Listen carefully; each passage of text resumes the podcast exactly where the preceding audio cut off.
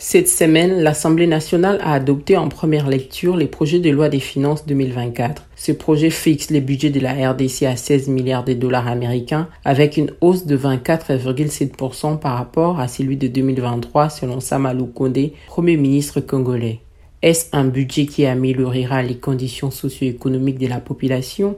Bonjour et bienvenue à ce 42e épisode de la saison 3 des Ponajek, la capsule audio des Boutelli, Institut congolais des recherches sur la politique, la gouvernance et la violence, et du groupe d'études sur les Congo GEC de l'Université de New York. Je suis Ange Makadingoï, chercheuse au sein des Boutelli. Nous sommes les vendredis 27 octobre 2023.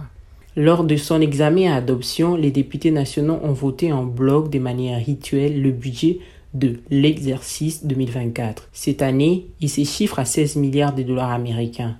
Les dépenses prévues seront accordées en priorité à la sécurisation du pays et aux secteurs sociaux et porteurs de croissance en vue de la diversification de l'économie nationale. Qu'en est-il dans les faits? Le constat est simple. Le budget de la RDC a connu une augmentation significative entre 2019 et 2023. En 2020, les pays avaient un budget de près de 10 milliards de dollars américains de 14 milliards en 2023, ce qui matérialise les discours du président de la République Félix Tshisekedi du 13 décembre 2019 sur l'état de la nation.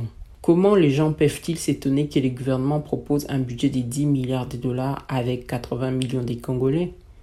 s'interrogeait-il.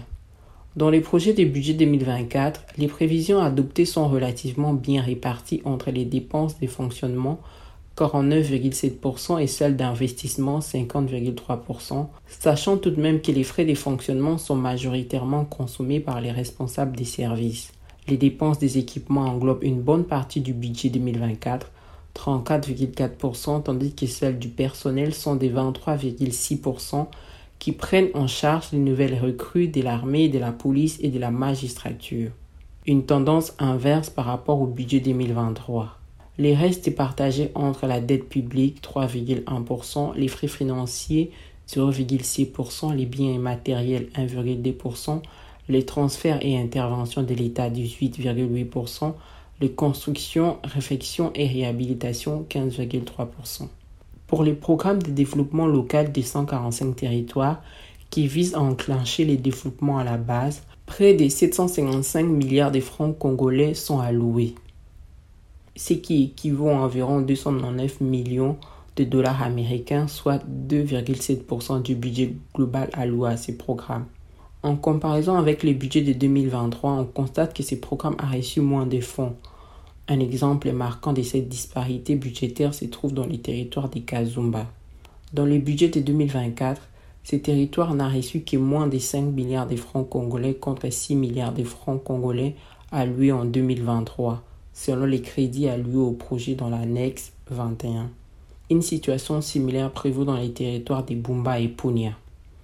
Cette situation met en évidence une allocation budgétaire insuffisante pour soutenir les développements locaux dans certains territoires. Quelle est la part du secteur de la santé, de l'agriculture et de l'enseignement? Sur papier, on constate une part plus ou moins importante dans les budgets de la santé publique et de l'enseignement primaire de près de 5 000 milliards de francs congolais.